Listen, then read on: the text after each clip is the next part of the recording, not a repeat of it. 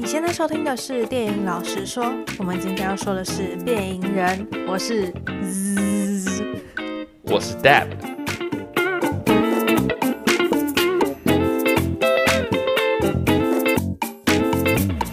Z 是在学苍蝇吗？没错。可是我记得这部电影，它的最后男主角也没有 Z 啊，它中间有 Z 啊。好，那在开始今天的变影人之前呢，我们先来聊聊。我们原本预计是要在这周讲未来犯罪，后来改成同样的导演的作品《变音人》，也是他的经典作品。那为什么我们这周没有讲未来犯罪呢？其实上一次我们可以看未来犯罪的时候，是在看《子弹列车》的时候，嗯，然后我们就想说，好，反正隔天放假，还是干脆我们直接续刷。直接再看下一部《未来犯罪》，没想到《未来犯罪》的场次非常的少。对，我记得那天好像只有两场，然后下一场好像已经午夜场还是啊，没有，下一场已经早上了。嗯，对，所以就没法续刷。然后就后来我们跑去西门町要看，那西门町的场次也是很少。然后我们到一间数字的电影院。说要去看这个变异人的时候，因为其实我前面都已经先看好场次了，然后到现场我们要买票的时候，店员才跟我们讲说，你们要看的这一厅屏幕非常小哦。然后我一开始想说，哎，小也不会多小吧，可能就是至少一百寸吧，嗯，这样子吧。然后结果呢，店员跟我们说，呃，你们往右看，大概就是那个看板的两倍大而已。然后我看一下那个看板，然后我还心里还怀疑啊，真的是这个看板吗？因为那个看板大概就是。我们一般看到的两张海报那么大的看板，对，他就说那个看板两倍大。他说不过不用担心，两百五十元还有附爆米花饮料。呃，然后我心里就想说，我是在看大卫柯能堡这个肉挺恐怖的电影，就我会想要吃爆米花吧？对耶，对不对？呃，我不知道观众们有没有跟我们一样的情况，就是通常我们在看动作片，像《子弹列车》或者像《侏罗纪世界》，《侏罗纪世界》不一定，像是《变形金刚》，就是动作片或者是爽片，爆米花就会吃的很起劲。嗯，但是如果你现在是进电影院看一些恐怖片、惊悚片、血腥的片，爆米花一定是吃不完的。对，尤其是大卫柯能堡。对，他真的知道我们要看的是什么样的电影吧？他怎么会觉得有副爆米花是个 good idea 的？他应该要付呕吐袋吧？对，他应该要付空的爆米花盒给我们当做吐的东西。反正后来呢，我们就决定啊，算了，既然都没有什么尝试播放。而且再加上我们其实上网查了评价之后，评价蛮低的。好像只有五点几分吧，IMDB。对，其实我有进去看那些评论，嗯，然后大部分都是说这些 idea 很棒，但是故事的建构很零散。我觉得这个取决于这个导演的风格，因为这导演一直以来都不是在拍什么商业大片。我在看他的变影人的时候，也是有些不习惯的。好，那我们等一下就直接进到大卫柯能堡好了。好，那我觉得大家如果想去看未来犯罪的话，嗯，一定要先了解这部片的导演，对，大卫柯能堡，因为他的风格算是非常强烈，而且他的恐怖可能跟大众一般认识的恐怖不太一样。嗯，其实他的恐怖是一个蛮特别的电影类别，叫做肉体恐怖类别 （Body Horror）。我先讲讲大卫柯能堡这个人好了，他其实是一个加拿大的电影导演，然后他也有写过一些剧本。然后他也有当过演员。那他小时候的时候就很喜欢看科幻作品，受到很多科幻大师，像是艾西莫夫或者菲利普迪克的影响。除了这些科幻作品之外呢，他其实也很喜欢看一些妈妈不准你看的作品，像 A 片嘛。哎，有可能哦，因为这个类别里面也有关于性的这个成分。对，我有看到他有一部电影，一个开车的，也跟性有关的，好像是开车撞车会导致他们高潮，所以他们不断在挑战这种极限，然后挑战人体的危险。对，就是有点像是危险式的那种性爱。你知道有一种性爱叫高空弹跳式性爱吗？这我不知道。就是他们会去做高空弹跳，然后在高空弹跳的过程中达到高潮。对。哦，那他的这部片也是类似的概念，就是在发生车祸的情况下达到高潮。嗯，好像是啊，因为我其实没看过这部片，但我大概去了解之后，好像是有一对夫妻，他们平常在做爱的时候就觉得有点无聊。所以他们就去找刺激，然后他们就发现说他们在飙车的时候可以达到一种刺激感，然后他们就飙车，结果好像有一次飙的太爽了，然后就发生了意外。所以说大卫柯登堡这个导演他的作品很常游走在道德边缘，因为这种电影如果对一些心智不成熟的人来说，看完之后甚至会争相模仿他们。会吗？哎、欸，真的有可能啊！你想想看哦，你看到《玩命关头》的电影之后，你觉得会不会很多原本不喜欢车子的人突然会因为里面的主角群感觉很帅、很怎么样，然后他们就开始哎、欸、想要收集一些跑车，想要开始改车？我是不会啦，但我觉得真的有可能会有人去做这件事情。对，他们没办法把自己跟电影分开，那是不是如果他看到这个高速竞速的情况下达到高潮，他就觉得哎、欸、自己也想要试试看这样的情况下会不会达到高潮？他是不是跟主角们一样是那样子的人？那你说到这样的话就有点可怕了，因为其实我觉得刚刚那部已经算是他电影里面算比较不恐怖的了。我觉得在道德上算是比较不能接受，因为我们通常看到的电影不会看到主角做一些可能比较没有道德观的一些事情。这也不是没有道德观吧？要不然这比较像什么？你说没有道德观，那就是你的道德观定在这，嗯，对吧？是相对于一般人来说是比较不正常的事情。对啦，你这样讲也对，就跟道德观比较没关系。挑战道德啦。对啦，比较像挑战道德的的事情。那我想问一下你听到“肉体恐怖”这个词的时候，你觉得这类型的片会是什么片？在你看过《变影人》之后，这类型的片就是它恐怖的点从来不是因为惊吓或者是恶灵。它的恐怖点在于，可能蜂窝性组织炎，像指甲拔掉的这种恐怖，就是会让你觉得会痛的那种恐怖。对，没错。那肉体恐怖它其实就是一个恐怖电影的新兴流派，它其实是源自于早期的歌德小说，然后它通常会注重于描述一些恶心、恐怖。然后令人不安的人体的变化，嗯，所以不一定是你身上有什么疾病，它有可能会有一些诡异的肢体形态，或者是它会肢体重组。像是僵尸化也是一种肉体恐怖，对。然后它比较常出现的是肉体的侵害，像是割啊、刮啊，然后剁啊之类的。嗯，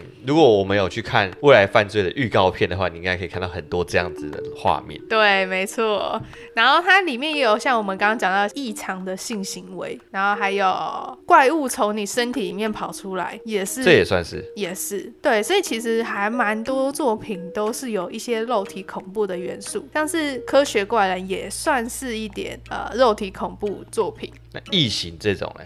我觉得也算是，因为异形它有寄生在人身上，它从人身体里面跑出来。对，我觉得可能有一些电影在某种程度上来说会放入一些肉体恐怖的元素，但不会像大卫柯能堡一样，就整部片都给你就专注于肉体恐怖这个题材。对，你看像之前我们看的那个电玩古咒。然后有一幕也是针快要插到眼睛，或者是他在吃玻璃嘛？嗯、对对对，这也算是肉体恐怖。我觉得算是啊。嗯，就是利用身体上你能想象的痛，然后去刺激我们的感官。对，那除了身体上的变化之外呢，他还会带到一个东西，就是当这个主角在发生身体上的变化的时候，他的心理会有什么样的转变？这一些身体上人体的改变会怎样去影响当代的一个大环境？我觉得这就比较有趣，因为通常。常我们会看到一些肉体恐怖的题材的时候，通常是局限于表面功夫，可能杀人魔在杀人有一些特殊的杀人手法，然后让被杀的这些人很恶心的死去，但是他不一定会去探讨说这个肉体恐怖的背后，这个心理因素到底会造成什么样的影响。其实这也是我对于未来犯罪很有兴趣的原因，因为他的 idea 真的蛮好的。这边我讲一下未来犯罪我查到的一些资料，嗯。因为我们没有去看，如果大家觉得怕被暴雷的话，可以跳过这一段。啊，对，那基本上这个故事好像是在讲未来的世界呢，人体因为跟机械还是因为疾病的关系产生的一些变化，嗯，好像会失去痛觉，所以他们会对身体做一些呃可怕的事情。他们有新型的一种性爱，嗯，叫做手术性爱。哦，我有看到这个，在预告片里面有讲，他们通过进行手术来达到高潮。就有点像是我们刚刚讲的那个异常的性行为，或者是割啊、切啊什么的，然后再组装一些新的器官上去啊，还是什么的。对，所以其实我对这个东西蛮有兴趣的，而且我想看他到底是怎么去描述这个世界的，嗯、就是到底是不是我们在预告里面，或者是我们所认知的那样。那它里面其实也有讲到一些像什么以吃塑胶为生的小男孩。我还有看到说，我不知道我理解对不对？他们预告片里面有提到说，他们会刺青，刺青在肉体的内部。哦，你看这又是另外一种痛，对不对？对啊，这一关是想象就觉得干好痛。然后我有看到他们心爱画面是把他的肉给割开，然后另外一个人在舔他的伤口，就是把它割一个洞，嗯，然后再舔他的伤口。我现在已经全身发软了。好，反正这就是肉体恐怖大概的一个样貌。嗯，那大卫柯南堡比较特别的是，他其实还会放进科幻还有疾病的元素。他其实有讲过一段话，我觉得听起来是蛮病态的。什么话？但好像又蛮有道理的。什么话？就是他在讲疾病这件事情。他说，大部分的人都会觉得说，疾病是来毁掉正常的人体的运作。嗯，但事实上呢，会不会？疾病其实是在更新人体运作的方式，让你有点像软体更新一样。因为其实你身体还是可以运作，就你还是没有死掉，只是你用不同的方式去运作，去活着。对，嗯。那有没有可能这是为了达到一个新的目的？这是世界在进化的一个过程。其实它原文不是讲人体，它是讲 machine 机器，嗯，但是因为它大部分都是肉体或者是人体。所以我是把它翻译成人体。嗯，对，我觉得这有点脑洞大开。怎么说？原因是因为你想想看，假如我们回到一百年前、两百年前，医学还没有那么发达的话，人的平均岁数很年轻，那是不是代表这些疾病？你可以说这些疾病是在淘汰这些人，但是如果你说这些疾病是要把人类做一个软体更新，我就觉得有点太过牵强。但是如果你今天改一个说法说，说他们这是在淘汰不适应的人类，去创造一个更完美的人类群体，哦、那如果是这样讲的话，我觉得我又能接受。但如果你以人类个体来讨论这些事，我就觉得。这件事有点不合理，因为你对于更新的定义是在原本固有的东西上面再加东西，对不对？会让这个东西变得更好。但你不觉得人类有变更好？你如果是以人类群体、人类这个种族来看的话，的确被淘汰掉，代表他们比较不好。但是如果你今天是以人类个体来看的话，如果这个人被淘汰掉的话，是不是就代表这个疾病根本不是他的软体升级？是在残害他，对，是在残害他。其实这段话还有后半段哦，还有后半段，还有后半段，后半段是更脑洞大开。他说，如果你以艾滋病的角度、艾滋病毒的角度去看的话，它其实充满活力，而且很兴奋，玩得很开心。如果你是一颗病毒的话，你其实正在大获全胜呢。那这是站在不同的角度去看待这些事情。对。他这样讲当然是没错啦，就是如果今天我是一个病毒，我会觉得，哎、欸，我这个病没人杀得了，所有人只要得了这个病，就代表我的种族扩展了。嗯，对啊，这个想法比较偏激一点，就是我们很难去以一个疾病或者以一个病毒的角度去看待这个世界。可是人体在抵抗病毒的时候，从另外一种角度来说，其实也是病毒在保护自己啊。人在抵抗病毒的时候。人类抵抗病毒，就不就是把它杀掉吗？对啊。那病毒又残害我们，不就是病毒在保护自己吗？这好像跟我们最近政治关系有点相近。不要聊这个。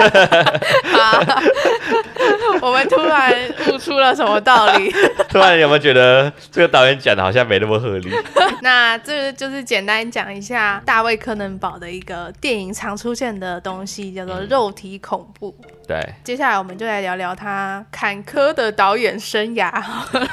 为什么说是坎坷呢？嗯，是因为其实他这个类型，就像你刚刚说的，有些人会觉得很不道德，道德沦丧，所以有很多保守团体会反对他。一开始的时候，大卫柯南堡其实是拍了几部短片，他后来长片也有得到加拿大政府的辅助金，然后他也有跟《魔鬼克星》的导演叫做艾凡瑞特曼。创立了一个叫做多伦多电影合作社的一个团体，他们制作了几部长片之后，在一九七五年，他有一部作品叫做《战斗》（Shivers），那这部台湾没有上映，所以他也没有台湾翻译，他就被很多的保守的团体批评。而且他一九七七年的另外一部作品叫《狂犬病》（Rabbit），甚至还请了当时一个色情片的女星来担任其中一个角色，这就让大卫柯南堡很难再筹到加拿大的辅导金。而且他后面的几部作品呢，虽然有一批小众的粉丝非常喜欢他的作品，但其实他的作品票房都不太好。我能相信啊，光是你看这个未来犯罪，我们那时候要买票的时候，我根本不需要像之前我们在买子弹列车、买什么合作机。时间那样要抢票，我到了当天白天的时候要订票，都还是没人买票。嗯，所以我就觉得，哎、欸，这个片虽然有很经典，但是会去看它的人，我觉得甚至可能比什么德州电锯杀人魔啊还要少。对，但是其实我还蛮喜欢他的作品的，老实说。为什么？因为我觉得他是一个蛮有自己风格的导演，然后他在做像肉体恐怖的时候，我觉得真的会让我感觉到恐惧。嗯，他科幻也融合的蛮好的。嗯，就是也会让你去反思，或者是获得一些。新的跳脱原本思维的想法，我觉得他的科幻这一点来看的话，比较厉害的是他的科幻恐怖跟一般人的科幻恐怖不一样。怎么说？我们从《变影人》这部电影就能知道，说变影人并不是一个单纯的怪物。嗯，他的变影人是因为一个科学家的科学捷径。嗯，你说他是像异形那样的外星人嘛？但也不完全是，因为外星人是属于另外一种。科幻惊悚，嗯，那在这个变影人的话，他除了科幻惊悚以外，我觉得他有他的恐怖元素在里面，有他自己独特的特色去描述他每一部电影。如果今天他拍了异形的电影，你一看就会知道，哦，这是他拍的异形。哦，我觉得他跟异形不一样的点在于说，我们可以逃离异形，嗯，这就回归到说，肉体恐怖这个东西为什么会让人们觉得恐怖？嗯，是因为我们可以逃离鬼，我们可以逃离变态杀人魔，我们也可以逃离巨大的怪兽或异形。嗯，但是我们没办法逃离我们自己的身体。嗯，当我们的身体正在崩坏的时候，我们没办法逃离我们的身体。嗯，再加上每个人都会有身体，对，所以每个人都可以感受到那种痛。对对对对对，因为你今天看到异形，就想说，那我不要去外太空就好了。你今天看到大白鲨，就想要，那我不要去海里就好了。嗯，但你今天看到有人把他指甲给拔下来，你会想说，干，如果有天指甲也掉下来会怎么办？对，你没办法逃离你的指甲，对，你逃离的唯一方法就是把它拔下来，对，那就是让你觉得痛的方式。好，那反正呢，它有蛮多部经典电影，然后但是票房都不太好，我记得好像最高就是两千多。嗯，那《变影人》已经算是里面最高的其中一部了，嗯，就是有到六千多万。嗯，我记得那时候《变影人》上映的时候，我看当时啊。好像很多人很喜欢这部片，对，它已经算是大卫柯南堡的作品里面评价好，然后票房也好的一部片。嗯，像是前面有一些叫做《录影带谋杀案》和《X 接触来自异世界》和《欲望号款超速星追器》这三部都是国外蛮推的，就是如果你要看大卫柯南堡，可以看这三部。嗯，对，那台湾其实有蛮多影评都呃喜欢《裸体午餐》这一部。嗯嗯。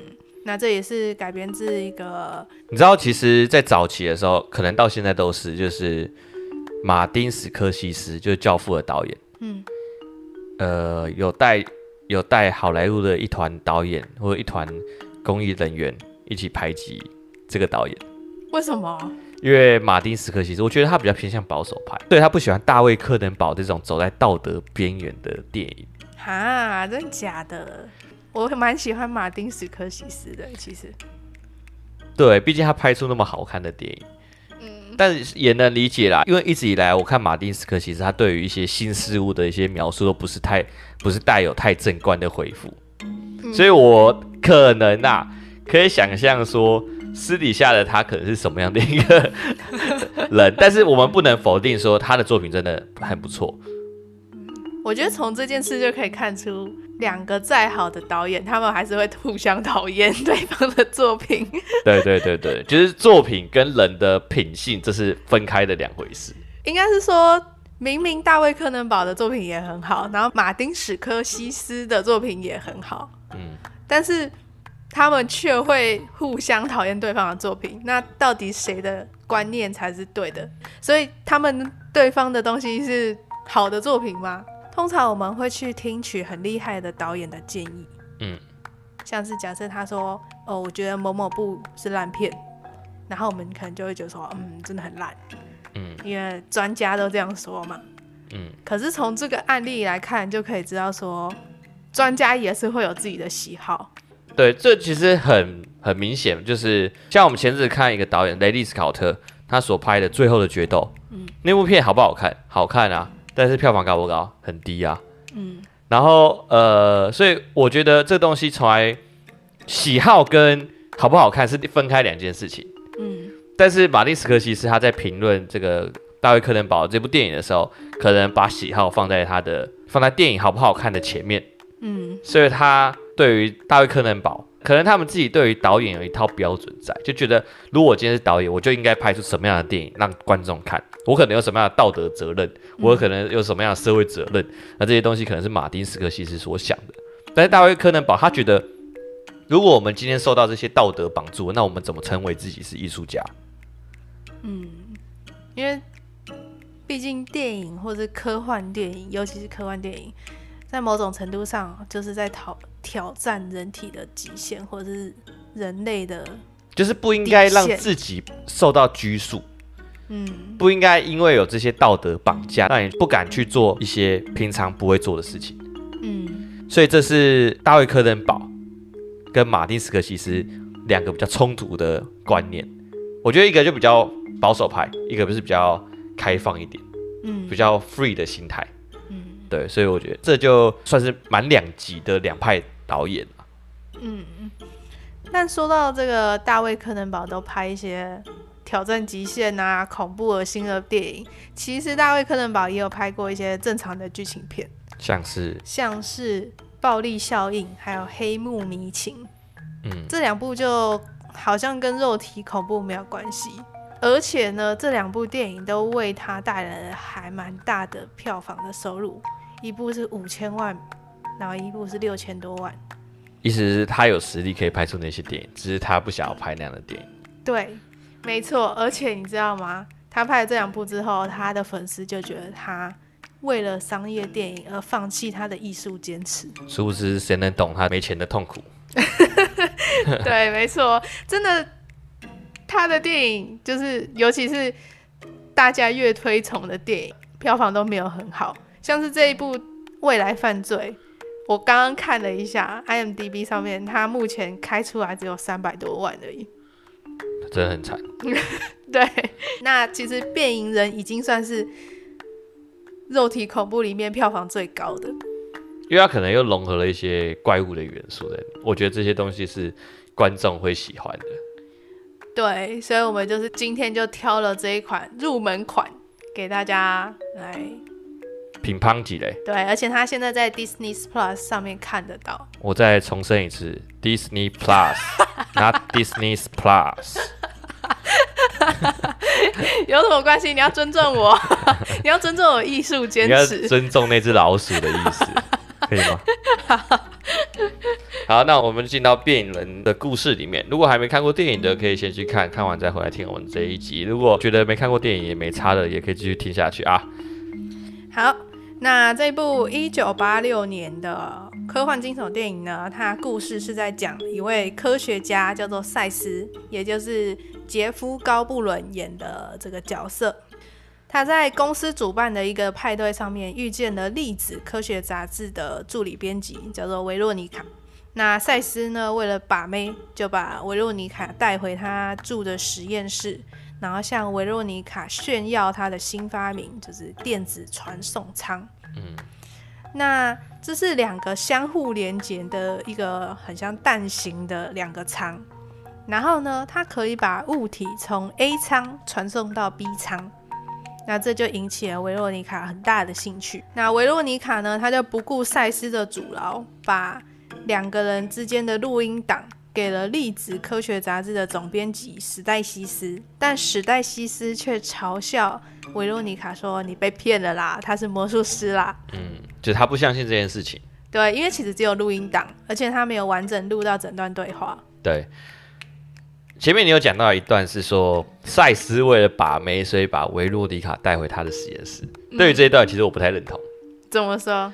我觉得赛斯不是为了把妹，所以把他带回实验室。他只是因为刚好发明完了这个东西，他想要跟人分享，但是他又没有朋友。嗯，其实我觉得一开始的时候，他这场戏步调有点慢。但如果你去分解这场戏的时候，就会发现他一开始确实是在把妹。是吗？他一开始是在把妹。你怎么知道？但是我觉得他是在把妹啊，就是他会一直约他，然后他们一进到实验室，他就开始弹钢琴，感觉是觉得说梅亚都喜欢弹钢琴的男生之类的。但是呢，同时他也确实像你说的，他想要分享他自己的作品。对，因为他现在没有朋友，他想要分享他的东西，就是他有一个很雀跃的心情藏在心里面，嗯、然后一直找不到人分享。就像我，我今天刚换了一台新的笔记型电脑，我就很高兴。我买了一台新的 MacBook，然后我就很高兴，想要赶快分享，我就赶快把这件事情告诉我一些亲近的人。嗯，对，这就是就是这种心态，或者你今天有什么成就，就会想要赶快分享，但又不希望太高调。嗯，就是你不希望高调说在所有人面前宣布这件事情，但是你又希望有人可以分享你的喜悦。我知道，那可能就要用更精确的词语，应该是叫做他很孤单，需要人陪。你说他孤单，但是我觉得他如果是真的会担心孤单的人，他就不会没朋友，你懂吗？他就是很久没有出去来 social，他今天会出来 social，就是他东西完成。但其实我觉得把妹跟想要跟人家炫耀是不。不冲突的啦。对啦，对啦，对啦，对，这部片它其实是一九八六年的科幻电影，对，所以很多地方可能我们自己在看的时候就蛮不习惯的，嗯，像是它的电子传送舱，嗯，在运作的这一点就有非常多的 bug，光是你从它的那个电子传送舱来看，就两个很笨重的，很像大树果的那种造型。嗯，你知道那个树果嘛？就在那公园里面会掉在地上，然后那个圆绕着一个一个圆的那个树果的那个造型，然后启动的时候你会听到那个八零年代的科科技启动的声音，滴答滴答滴的那种那种声音，然后再配上一个好像我们现在在那个威力导演就可以找到那种特效，把它拉到那个物品上面，亮亮的嘛，亮亮的开始转圈。威力导演真的很贴切，对不对？然后他所产生出来的特效，然后东西突然就不见了，就让我们觉得，哎，他不过是把那张图给剪掉，然后下一刻再把它贴上的那种感觉。人家是一九八六年嘛，但重点是，呃，当下我看的时候，其实没有很厌恶。A 跟我一起来看的时候，他就跟我讲说，我觉得下一幕你可能会不喜欢。对，因为 Dave 是一个很讨厌看老电影的人。其中一个原因就是在于他没办法接受太粗糙的特效或者太粗糙的画质。对，那我今天来重申一下，其实我看到那一段的时候，我并没有不喜欢。我看到那一段的时候，我觉得有一种复古的感觉。嗯，所以我更加重新的定义了我讨厌这种粗糙的特效的概念是什么？就是你不能在现在这个年代给我拿出一九八六年的特效，然后在这个年代拍出这样的电影。如果去年给我拍出变影人。那我当然说，你到底在冲啥小啊？你的意思是说，都已经二零二二年了，你不要把特效做的像一九八六年一样？对，或者是你剧情里面，你可能用一个啊，有个人的手被砍下来，那个手不能太假，至少要符合二零一零到二零二零年之间的这个年代的科技吧？你不能说给我来个一九九零年的那个变异人的血，一看就知道是假的。你懂吗？所以如果你在一九八六年的电影，你拍出这样的感觉，我觉得是有符合当时的时代感。我自己反而觉得，呃，有一种风味，对，有一种风味，有一种风格在里面，就不会讨厌它，反而是一种格外的小清新，哦，一种 old school 的感觉。对对对对对。我不过我们就要讲回电子传送舱这个概念，其实这是我觉得在当年呃比较没办法的一个点。什么意思？当年的科幻题材可能就停留在科学的幻想上面。他们那个年代有提出很多我们现在可能正在发明或者快发明出来的这些概念，不过他们就仅止于概念而已。他们不会像他们不会像诺兰的电影这样子有科学的佐证。嗯，他们在当时的年代可能就是导演他异想天开，想说未来的科技有没有可能达到这样的效果，但他们不会想说要跟呃当时的科学家去做搭配。去做协调，可能他们那个时候还没有到现在这样子的方法，而且那时候的技术、那时候的特效什么的也没办法做到像现在那么逼真，所以我觉得这是比较可惜的点，就是像像里面提到的什么 AI 那个机器人怎么为什么会跟他跟他对话，为什么能让他理解生命的意义，这个就是 AI。那或者是他们他人怎么跟苍蝇结合，这是一个基因科技的改造，嗯，或者是他怎么从 A 的传送舱传送到 B 传送舱，这是一个瞬间移动。这是穿越时空的概念。对，因为在电影里面，它传送舱传送的方式是，它在 A 传送舱分解这个物体之后，然后再到 B 传送舱重组。嗯，依照你的认知来说，你觉得这个东西是有可能的吗？我觉得可不可能不能在这部电影里面讨论。我觉得这这也是一个很重要的点，就在于这出自于导演的幻想。嗯，像我们之前讲了很多科幻片，为什么我可以去找资料？为什么我可以去研究那些东西？是因为他们在电影里面会去讲他们是利用什么样的概念去研发出这样的东西来。但在变形人那个年代所拍出来的这种科幻电影，它只是导演出了一个幻想，我今天可以从 A 移转到 B 的地方。但是他不会告诉你说，我是根据什么样的理论去研发出这样的东西，所以你就很难说哦。你如果单纯问我说瞬间移动可不可以实现，我会跟你讲说，哎，可能吧，未来的某一天吧。对。但是如果你是今天是根据一个理论，假如跟我说，我们前阵子讲星际效应的题材，说，哎，我们有没有办法从假黑洞穿梭到另外一个空间去？我就跟你讲说，哎，有可能会发生哦。或者是像是怪奇物语的，我今天可以穿梭到另外一个世界，我就跟你讲，有可能会有到另外一个维度哦。嗯，对。但是在当年的这个电影，它并没有给你任何的理论基础，嗯、所以你就很难去思考他所说的这个题材有没有可能实现。哦，如果依照写论文的模式来说的话，导演目前在做的这件事情算是哪一个阶段？动机。啊，对，就是最最最前面的那个目录翻完，下一个动机致谢之后，下一个动机写完，然后后面就没没东西了。这算是几趴？呃呃，五趴吗？那除了这个科学的部分，其实我再拉回科幻好了。嗯，因为呃，我之前有写过科幻作品，那我觉得科幻作品呢，常常会。发生的一件事情就是，你在科幻作品里面放入了一个新的发明，嗯，但同时，大部分的科幻作品会告诉你说，当你这个发明出来之后，它一开始会对人类造成什么样好处，嗯，但接下来它就会有一些坏处发生。那有时候你在这个辩证的过程。你到最后会迷失自己，然后你就会开始讨厌这个发明，然后你就会开始自问：为什么当初人类会发明这个东西？人类真的会发明这个东西吗？人类会不会预知说这个东西会造成灾难，然后他们就停止研究？但是呢，我觉得这部片里面保留了一个很好的点，就是在于它其实给了这个传送舱很好的一个行销的标语。就叫做这个发明可以颠覆我们对交通、国境、边界还有时空的认知。嗯，这个东西就可以很有力的说服观众说这个东西是有可能的，然后大家可能会接受。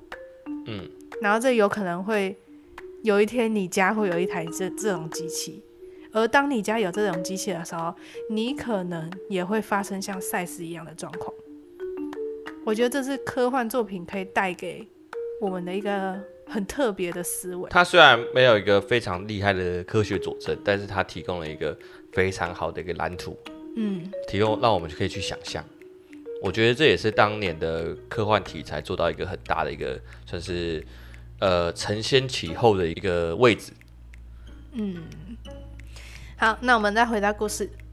那当维若妮卡跑去找他们总编辑的时候呢，赛斯也追到了他们的办公室。那他和维若妮卡呢就达成了一个协议，他让维若妮卡持续追踪他的报道，但是前提是维罗妮卡呢还不能公布他电子传送舱的这个发明。嗯，因为其实赛斯的这个传送舱只完成了一半，目前它只能传送无生命的物体，它不能传送生命体。嗯。那如果他传送生命体，里面也有演出来，就是他传送了一个狒狒，就那个狒狒到了 B 舱的时候，哦，就变成一坨烂肉了。对，没错，所以他还没法传送人，他没办法打破国界。那他很担心维若尼卡如果公开了这个消息之后，公司会把他的研究器材收走。嗯，对，那就开始卖钱啊之类的。然后他也担心他的 idea 会被剽窃。所以呢，他们就达成协议，然后维若尼卡就开始记录赛事的研究过程，然后研究研究呢，就研究出了爱情。那两个人上床之后呢，维若尼卡的一句话，也带给了赛斯很大的灵感，终于让赛斯成功传送了狒狒。他讲了哪一句话？那时候维若妮卡就在咬赛斯，嗯，维若妮卡就说：“谁叫你那么可爱，什么欠咬之类的，就很像老奶奶很喜欢捏小宝宝的脸，那是一种对肉体的冲动。”啊，然后他就发现说，机器没有对肉体的冲动。对，没错，我觉得，嗯、呃，这里可以讲到两个我觉得蛮值得去讨论的桥段。第一个是赛斯传送第一只狒狒失败的时候，然后他有说到一句话，是说这一切都是我的错。一开始我以为他只是很自责，嗯，但是他接下来却说。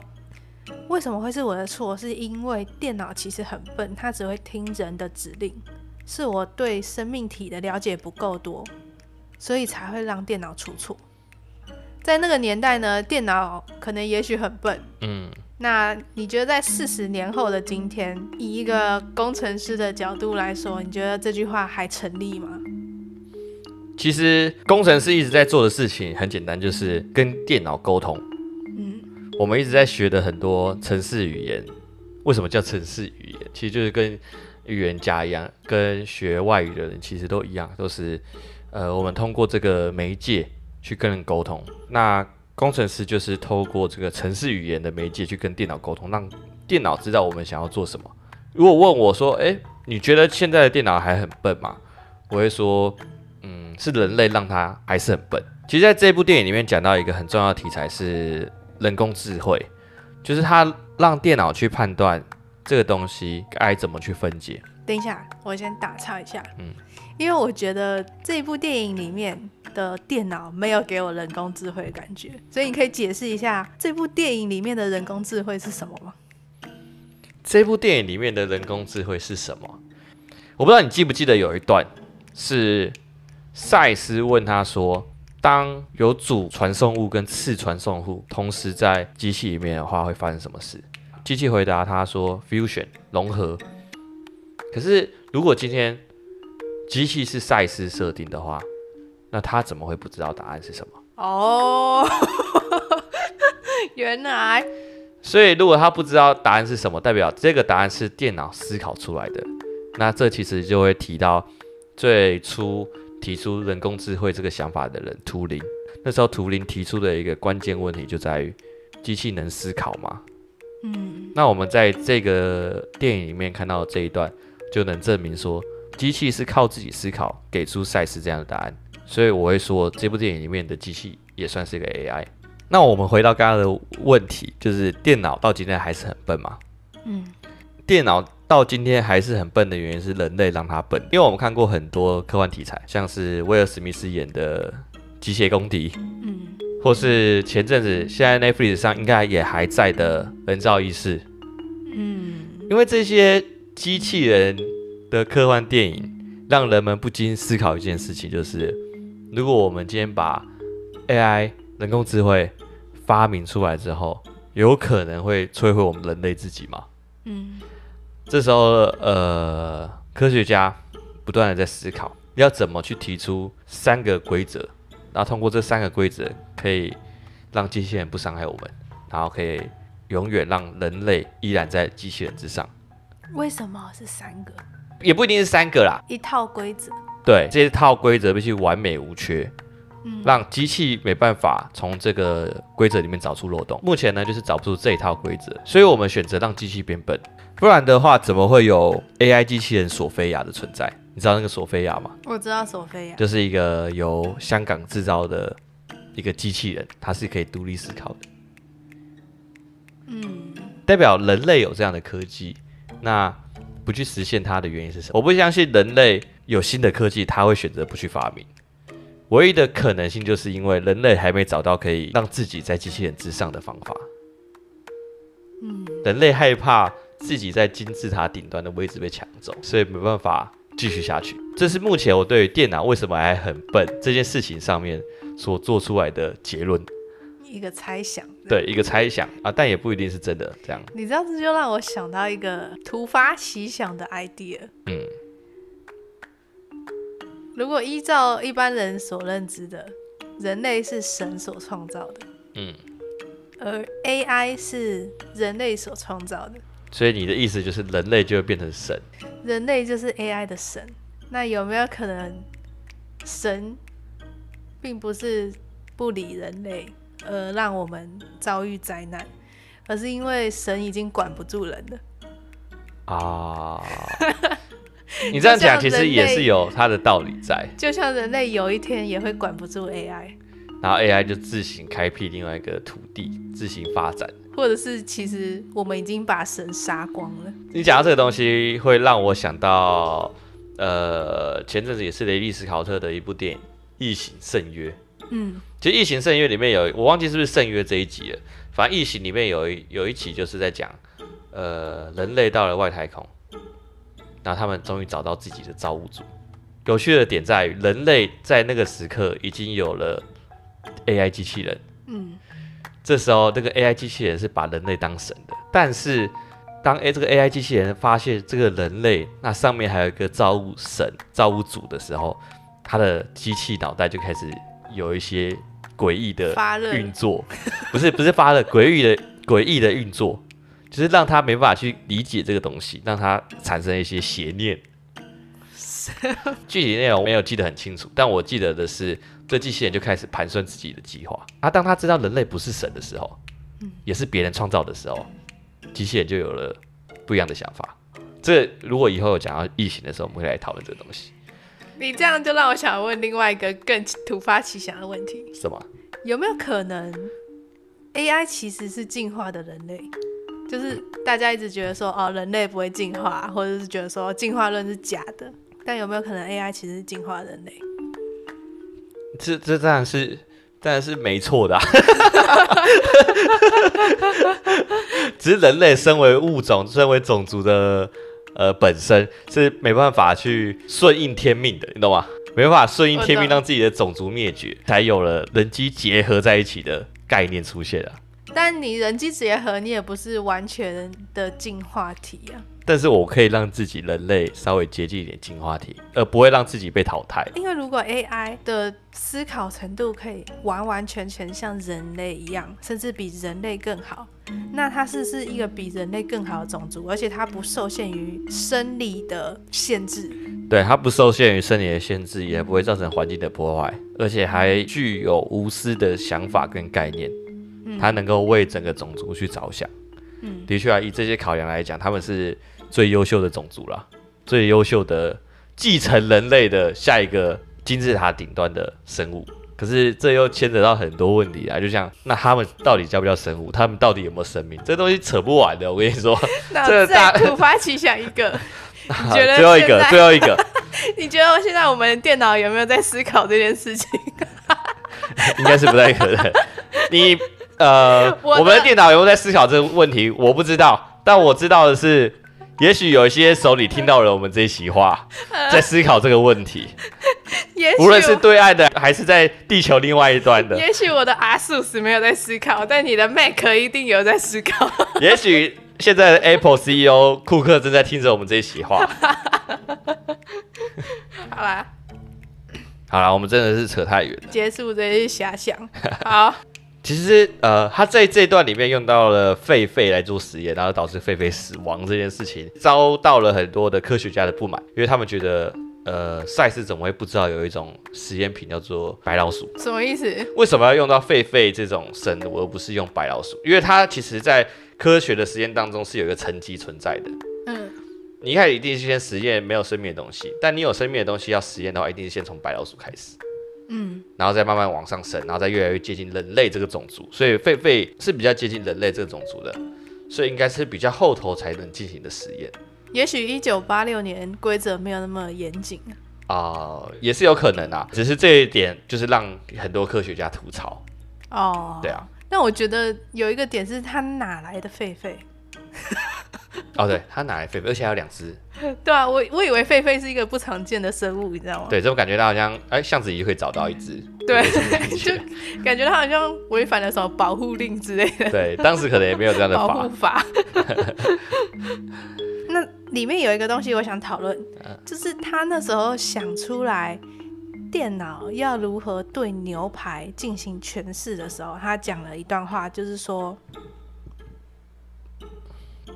电脑去，电脑会去重新，就是他就是说，呃，当物体从 A 传送到 B 的时候，电脑会去重组嘛，嗯，然后他会重新去构思说牛排是什么，嗯，然后依照自己的想法创造出牛排，嗯。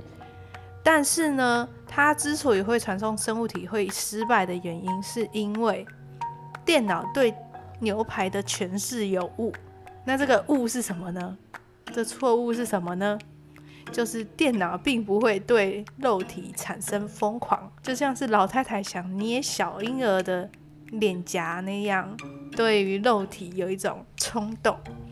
电脑没有冲动。我觉得这个东西就是，呃，我觉得这部电影算是很可惜的一个点，但是也是受限于那部那个年代的原因。导演在这个电影里面，只要讨论到比较硬的科学的东西，全部都用这种暧昧的词去带过。对，我也是这么觉得，我觉得他这就是擦边球嘛。对，他就是不去讨论它，但又让主角好像想到了什么。我觉得这是很可惜啊，当时他可能没有这样的想法。所以就只能以一个比较暧昧的方式去解释这一切，嗯，就以人的出发点，以人为出发点去思考机器跟人之间的差别。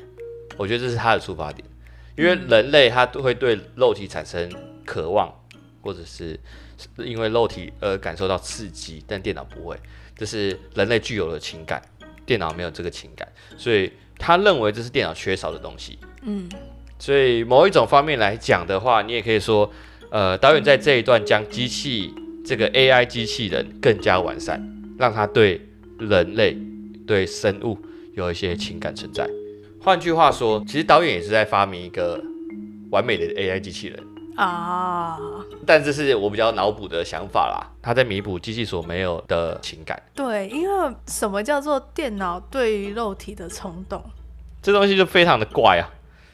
就是感觉就是没有做填调，就是少了一些科学论证啊。你没有去很好解释这个概念，你只是说电脑没有像人类这样对肉体的冲动，然后下一步男主角就想到了什么，那我们也不知道他想到了什么，他的机器就完成了。嗯，对对对。之前我在写科幻的时候，我本身也不是理组，嗯，然后我查到的资料都是网络上查到的东西，对，然后也很浅。对，我没法深挖，甚至它不是一个新的技术，嗯，它是一个大家都讲到、大家都知道很基本的东西。嗯，那那时候我就请 Deb 来跟我一起做研究。嗯，但是我发现有另外一个点，就是当你真的研究出一个你觉得很屌、没有人在讲这件事情的东西的时候，有可能观众并不理解你在做什么，或者甚至说他们觉得这件事很无聊。像是，像是星际效应就有点这样的感觉，就是星际效应，其实你去探究里面的科学或者是科幻的话，你会觉得哇超屌。如果你对科幻有兴趣或对科学有兴趣，对。但是如果呃没有科幻底子或科学底子的人，可能会觉得说什么意思？嗯，我能理解你的意思，就是。当你单纯去探讨黑洞它背后的原理的时候，它不是那么有趣。对，它就是一一个论文。但是，当他把黑洞跟星际效应的故事合在一起的时候，就会让事情有趣了起来。之所以大家想要知道黑洞背后的原理的原因，是因为想要了解故事到底发生了什么事。嗯，并不是真的对黑洞很有兴趣。你这样讲下来，就让我比较能理解说，这个导演变影人这个导演为什么会以这样的方式去进行，就是他也不希望当年的那些观众看了他电影之后，对这一切感到不飒飒。嗯，所以他可能用一些比较暧昧的字语去解释这一切。嗯，用观众可以理解的方式。嗯。好，那我们回到故事里。那当他们获得了巨大的成功之后，终于成功传送了狒狒之后呢，维若妮卡却发现她的总编辑老板兼藕断丝连的前男友史黛西斯，就是她的总编辑是她的前男友，就寄信给赛斯，想要采访他。那是维若妮卡就连夜去找史黛西斯理论，但但是呢，这却让赛斯醋意大发，然后就喝香槟买醉。那这时候赛斯就做了一个微醺的大胆的决定，就是他决定直接传送自己。嗯。但是呢，这时候赛斯却没有注意到，有一只苍蝇跟他一起进了 A 舱。嗯。正当我们都以为 B 仓出来的会是一个怪物的时候呢，却发现，哎，赛斯非常完好无缺的出来了，一样的非常健美。我们看到这里的时候，Deb 就提出了一个问题。正常来说，机器自然会去检查，在这个传送舱里面有几个东西。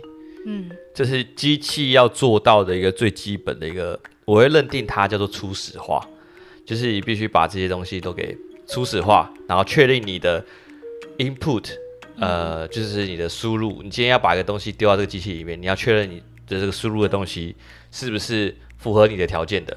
如果符合你的条件之后，才会去进行这后续一连串的行为，机器的行为，导致你所要的结果。懂吗？嗯，对，但是大家今天在这个机器仓里面的东西本身就不符合他要的结果的时候，就自然不会去执行任何的传送。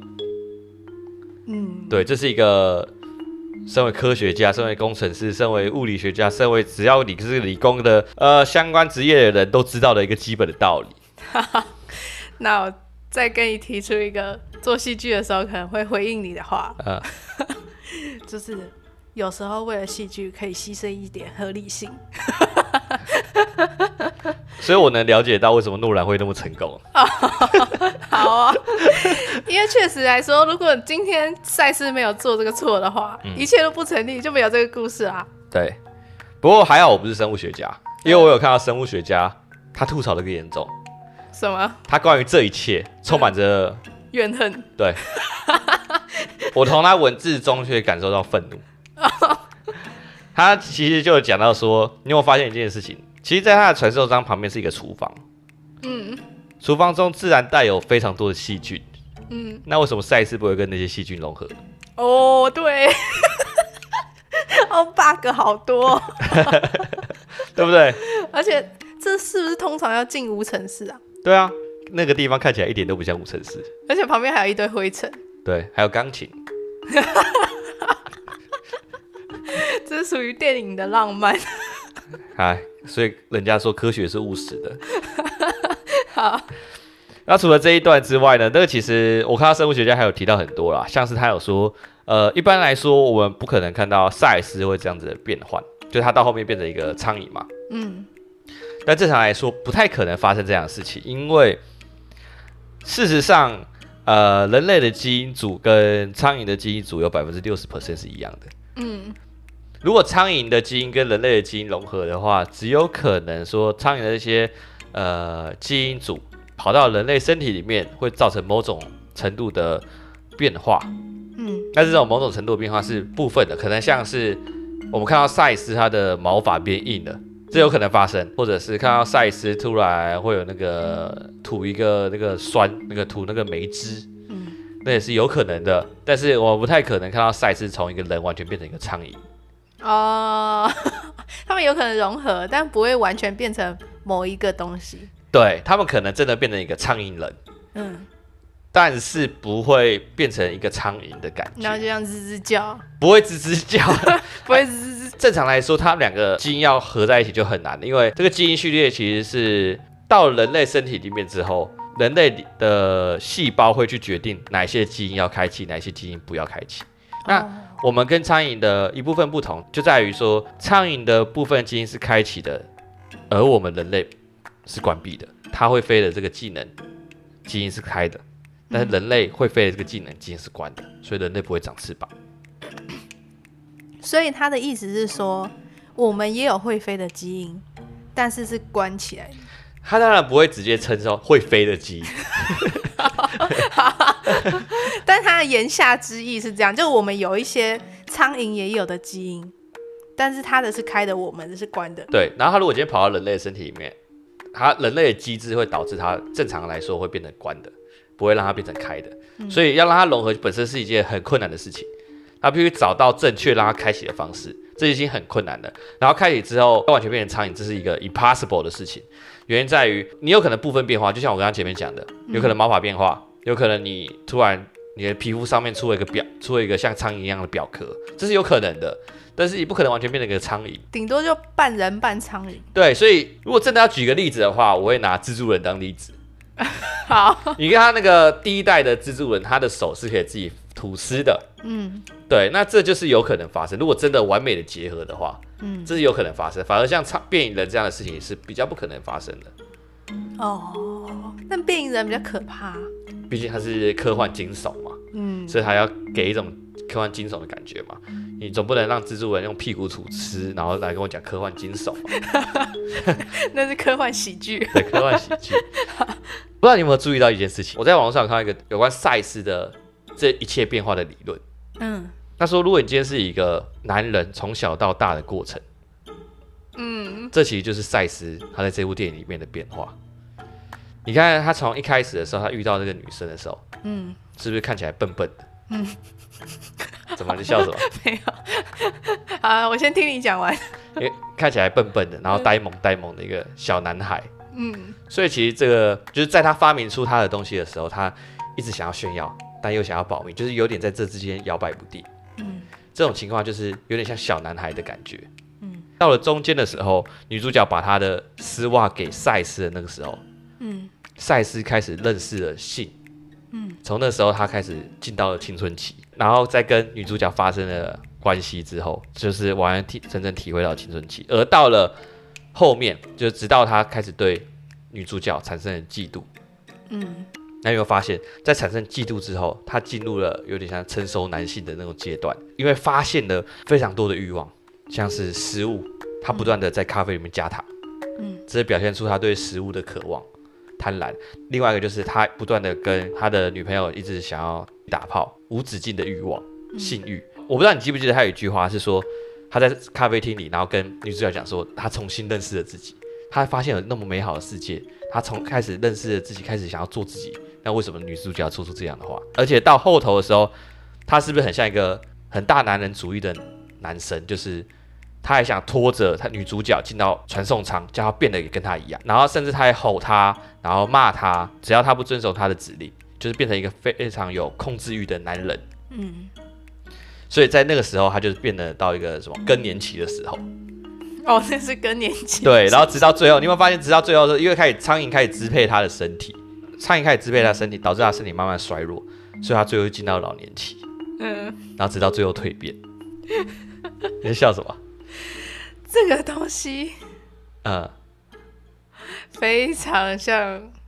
文学院会出的东西，我觉得对啊，可以这样诠释啦。嗯，但我不会去探讨这个部分。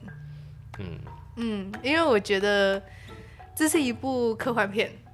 对。那我会去探讨新的东西，而不是用旧的思维去套在这部电影里。就是用原有的一些角度去套用在一个新的事物上面。对，我觉得这个理论听起来还蛮合理的。嗯，但是我觉得有一点巧合的感觉，有可能导演的思路是这样。嗯，但是他主要想表达的应该不是这个，就是重点应该不在这身上，而是这可能是一个小巧思。对，因为这个东西确实是说得通嘛，就是这就是一个人的一生了，然后最后你就变成一个苍蝇，因为大家都是。浮生若梦嘛，大家都是一只小小的虫子，对，最后死掉。昆虫政治嘛，对。但是觉得这不是这个故事的主轴。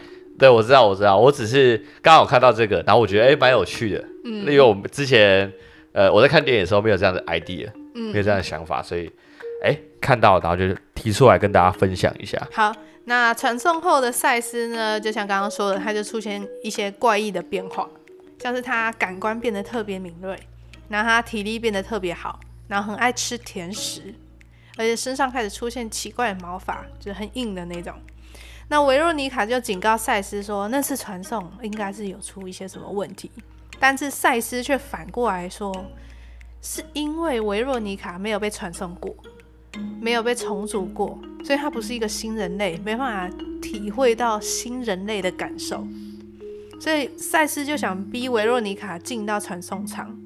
那两个人就因为这件事情就日渐疏离。压倒骆驼的最后一根稻草呢，就是赛斯因为维若妮卡一直不进传送舱，他就随便去找一个酒吧里的女人带回家，然后就想要传送她，然后这时候被维若妮卡制止。那维罗妮卡就告诉他说：“我把你的毛发拿去做实验了，那个不是人类的毛发，你有问题。”那赛斯就很生气，他就把维罗妮卡赶走。但之后呢，他就发现他自己真的出现异样了，因为他的指甲脱落，让他耳朵掉下来。那我觉得从这段开始就进入了肉体恐怖的阶段了。从他进入传送舱之后，就会陆续开始发现一些呃他身体上的变化。嗯，对。然后重点是这些身体上的变化不是呃一般人看到可以接受的。对，你觉得全剧最恶的是什么？我自己最讨厌是指甲掉落的那一段。为什么？因为那一段是可以让我感受到痛的，而且是有点慢的。啊，你知道吗？那时候 Deb，因为我先看，嗯，然后 Deb 就很抗拒这 这部片。对，因为我对这种肉体恐怖的东西，我是非常不能接受的。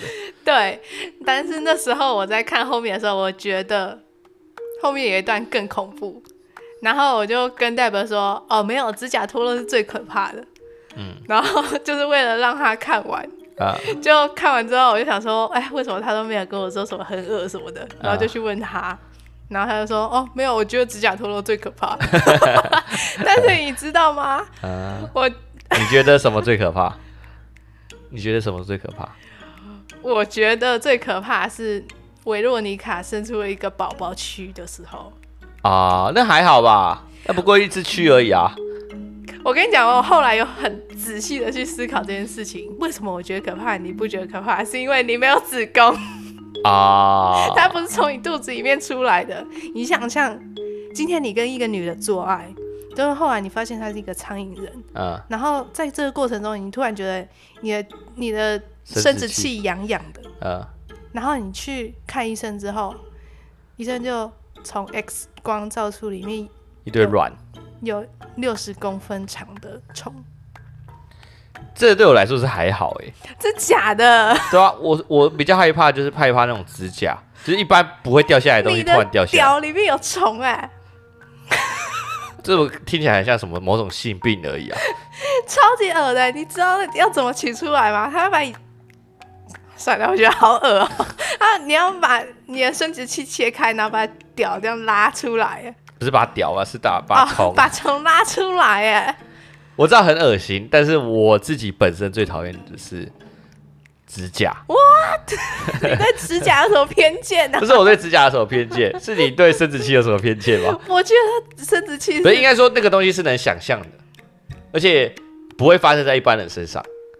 但指甲脱落是有可能发生在任何人之中，但是我可以忍受指甲脱落啊，因为我之前有去海边玩，然后你去海边不是指甲会变薄吗？嗯，然后我踢到左脚，然后就有一块指甲脱落，就很痛，但是我还可以忍受，但我没办法忍受我的子宫里面拉出了一只超巨大的蛆。你现在在思考，你可不可以接受？呃，我一直觉得，嗯。不过就生出个东西来，只要它不要残害你的身体，我觉得都还算还好，你懂吗？对我来说，真的可怕的点在于它会残害你的身体。可是那只蛆并没有残害你的身体，它只是它也算是呃你的孩子吗？我后来看到一个那个前几年改编的一部电影，叫做《变蚊人》，蚊子的蚊。嗯，我都简单看一小段，反正它故事大概就是那个女生她好像。感染的，就是她后面生下了一堆蚊子，然后他因此就产生了一个母爱，然后开始照顾那些蚊子的卵。我要吐了，我觉得超恶的，我没办法接受我生出一个虫。他是生那个变蚊人是生出一堆虫，一堆卵。我在今天知道，其实 AD 比我更不能接受肉体恐怖。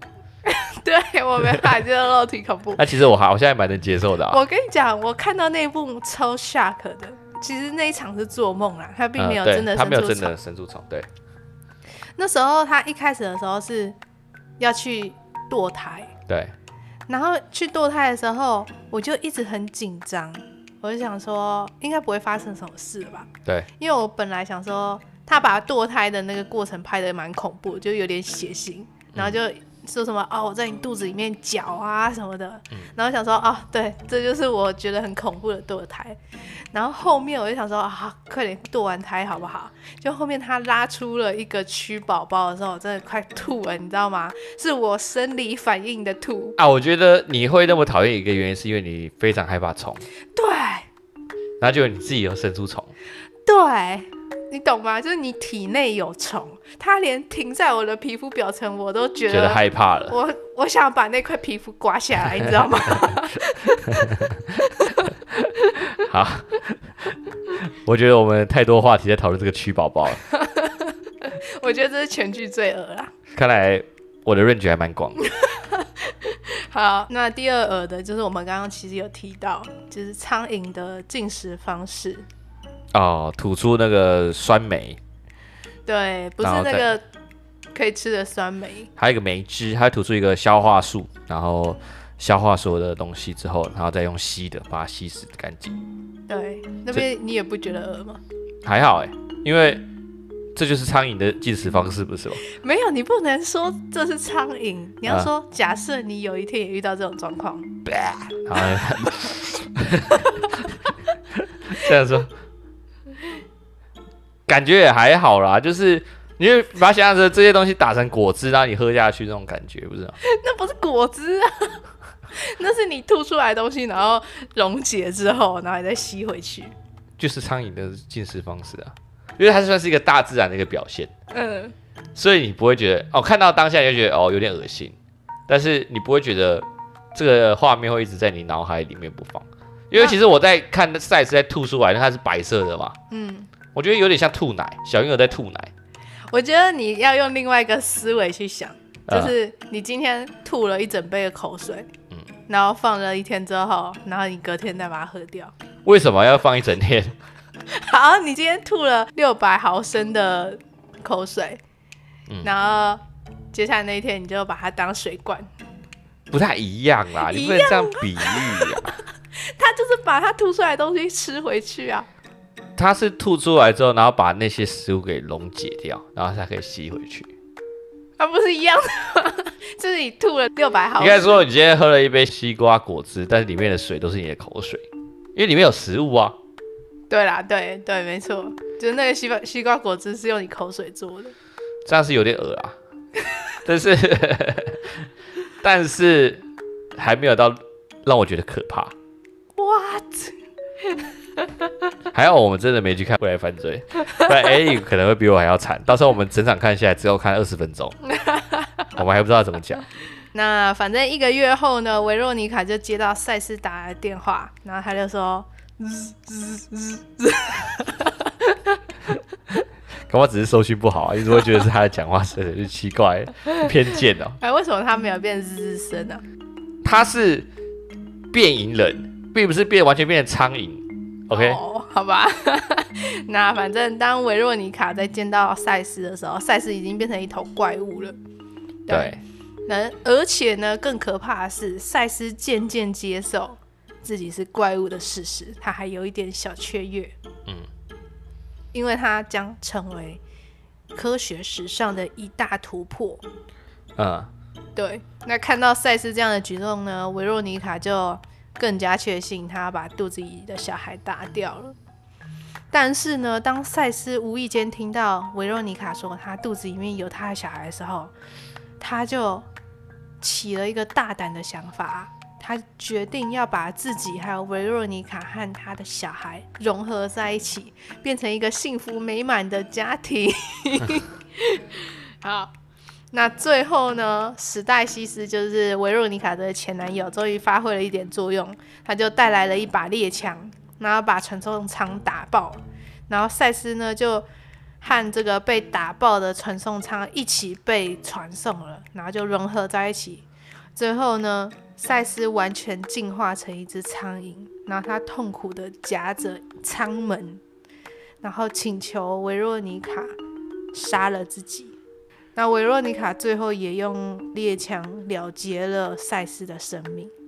其实这一段很有趣啊，就是从从前半段赛斯是想要发明一个传送场，但是到后半段他当他跟苍蝇融合在一起的时候，他开始有点沉迷于融合舱的这个科学概念。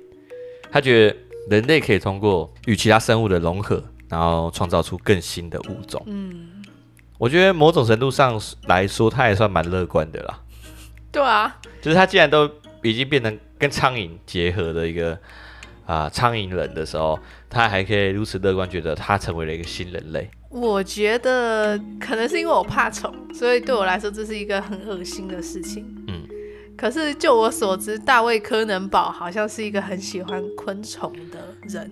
对，他之前在拍电影之前，有一阵子是在沉迷于昆虫的这种生物学，嗯，所以我们可以在电影里面看到，在赛斯变成苍蝇人的时候，他的一些进食方式或者他的一些行为模式，都跟一只苍蝇很像，除了会飞，对，还有他的行为，就是他有时候会一个抖动。对，我觉得超像苍蝇的，然后在那边搓手手。不过我觉得有一点有点可惜，苍蝇有个特点，就是当它在发情期的时候，它的心会非常高涨。哦，难怪它会一直一直想要打炮。对。但是呢，苍蝇的打炮的对象不局限于呃异性苍蝇，它可以是同性苍蝇，甚至是死掉的苍蝇。所以，而且最扯的是，它这个苍蝇只要发情期来的时候，只要长得像苍蝇的，它都可以。哦，所以这一点没有在电影里面拍出来。哎、欸，我觉得有可能大卫柯能堡本来有写，因为其实原本这个脚本还有更多恶心的桥段，但是被公司里面的其他人制止了。哦，所以就没有拍出来。对，像是。呃，其实赛斯有试图想要解决自己变成苍蝇人之后这个恶心的这个状况。嗯，那他是拿狒狒跟猫咪来去做实验。哦，对，有产生那个猫型猴。对，猫型猴。对。但是后来好像公司里面的人觉得说这有点会被骂。不是有点是就是会被骂。你拿狒狒当实验已经会被骂了。你拿猫咪当实验，你就不想活了，天理不容了。对，这有一段，就是最后史黛西斯嘛，就是她的前男友，女主角的前男友，有来到最后场景这边嘛，然后拯救了女主角。其实这一段呢，并不是导演原本的意思，导演原本的安排是要让呃史黛西斯跟女主角最后 happy ending 两个在一起，然后 happy ending。但是这个赛斯的演员杰夫高布伦呢，他非常不满意这样的结局，嗯，所以他就跟导演讲说：“你怎么可以让这个角色得到一个好的结局呢？不行，你把他一起丢到我这个场景里面来。”所以他就安排了这个史黛西斯在最后的桥段被融化了他的手跟脚。对啊，史黛西斯我觉得很讨人厌哎。对，就是一一般我们如果看很多电影，这种角色通常不会活得太好。但是以这个结局来看，他好像是这整部片里面算是最幸运的人了。嗯，对啦。而且他没有生出昆虫宝宝。但我觉得缺手缺脚缺脚也蛮惨的了。而且是那样子的缺法。那有关变异人的故事大概就是这样。那我们最后进到了评分的部分。那我先给分。我的话，我也给这部片七点二分。嗯，当然以我们现在时代在看那时候的片，实在是有点不公平啦。但是他的故事上。安排我觉得都算合理，嗯，应该说你都能想到他可能会这样安排，但是他的角色变化之类的反而让我是比较惊喜的。他就有点像是那种暴力简单的那种安排方式，就是他故事整个下来，诶，让你知道哦，这一切都会往这边发展，但是它里面有一些很多小巧思会让你因此感到惊喜，嗯，对，所以这个东西是我喜欢的。但是就像我刚刚前面提到的，呃，它很多有关科幻点的东西。并没有做到很好的解释，都是用用一些很暧昧的方式去带过。那这种电影并其实并不是我真的很喜欢的一种科幻点，因为我真的喜欢的科幻电影是看完这部电影，我会想要去调查它背后的知识，还有它的内容，然后可以让我可能有更进一步的研究。对，这是我喜欢的科幻电影。那在这部电影上面就比较难做到这一点，所以单纯凭个人喜恶的话，我会给这部片七点二分。AD 呢？我原本是给七点九，但应该是目前来说应该是七点七啊。那为什么会差零点二分？因为你刚刚说的科学的部分，我觉得真的 bug 蛮大的，就大到我没办法无视它。对对，那其他部分来说，我觉得它的耳烂蛮有创意的，嗯，就是会让你意想不到，嗯，然后又不会说很陈腔滥调，对，而且其实一九八六年的时候已经是四十年前了。嗯那你到现在来看，还是会觉得说哇，意想不到。那就代表在这四十年间，没有东西可以超越这个东西。你到现在看很多的惊悚恐怖电影，都还可以看到它的影子。嗯，像指甲被拔掉，或者是啊、呃、长奇怪的毛，这些东西都可以看得到。那我觉得我还很喜欢的一点就是赛斯主角的挣扎。他一方面想要变成一个。苍蝇人来证明说自己的科学非常的厉害，嗯，但一方面他又不想变成苍蝇人，因为他知道自己变成苍蝇人之后，他会失去维若妮卡，就是他爱的人，对，所以他内心产生了很大的挣扎。那我觉得这个是一个很有戏剧张力的东西。当他变成苍蝇人的时候，然后他想要变成。苍蝇人的时候，我就会一直在想，到底现在想要变成苍蝇人的是赛斯还是苍蝇？哦，你觉得在赛斯体内有两个意识存在？对，因为他后来发生很大的变化嘛。嗯、那我就在想说，赛斯想要变成苍蝇是？苍蝇的意识还是赛斯的意识？因为它里面有一段是当维若尼卡来找他的时候，赛斯就警告他说：“你离我远一点，因为我有可能会伤害你。”就是昆虫政治的那一段。对。所以这个东西是赛斯仅存的意志在跟维若尼卡说话吗？我觉得这有点像是动物的野性跟他身为人类的文明之间的冲突。对，所以当赛斯说出“你看，我变成苍蝇人了”，这是科学的一大突破，或者是我不想要被治疗，或者是我很喜欢这样的状态的时候，当他说出这些话的时候，你同时又会看到他对于维洛妮卡离去感到伤心。嗯，所以我就会一直在想，所以他真的是赛斯吗？啊、哦。我觉得，呃，到最后，比较有点像是他情绪上，赛斯的情绪，赛斯的情感，是唯一保留住的东西。嗯，这也是唯一能够跟苍蝇的那个意识跟那个他的那个野性去抗衡的东西。嗯，对，这也是唯一一个为什么他没伤害维鲁里卡的原因。那你说他到底还没有保有科学家的呃意识，或者是文明的这个意识？这个东西我觉得就是很很模糊，就是你很不能确定到底在他的脑袋里面还剩下什么样的东西。嗯，因为其实如果他肉体重组的话，哇，这要讲很深哦，我就提出来就好，因为这我觉得还有很多部电影可以讲。嗯，一个生物的心智是由什么组成的？就是你今天在想什么？是因为你脑袋在想的东西吗？你今天会有意识，就是你的意识，我 A 的意识，嗯，是我脑袋里面产生的东西吗？对。所以当赛斯跟苍蝇的脑袋结合的时候，那个意识是赛斯还是苍蝇，还是一个新的东西？我觉得算是一个新的东西。你还记得我们在《爱死机器人》里面有讲到意识吗？意识是什么？这个东西，对。所以，呃，像《爱死机器人》里面的那个 machine，嗯，跑到了他的伙伴的脑袋里面，所以成为了一个新的个体。嗯，谁拥有意识，谁可以控制这个身体？这部电影里面比较像是，呃，苍蝇的意识跟赛斯的意识结合在一起，所以他们共同拥有这个身体。对，所以我就会开始怀疑说，所以赛斯想要的真的是这个吗？嗯、赛斯想要的真的是那个吗？还是他想要的是这个？你不能想成赛斯到底想要什么，因为他现在是苍蝇赛斯。对，所以就有另外一个问题，就是你是赛斯吗？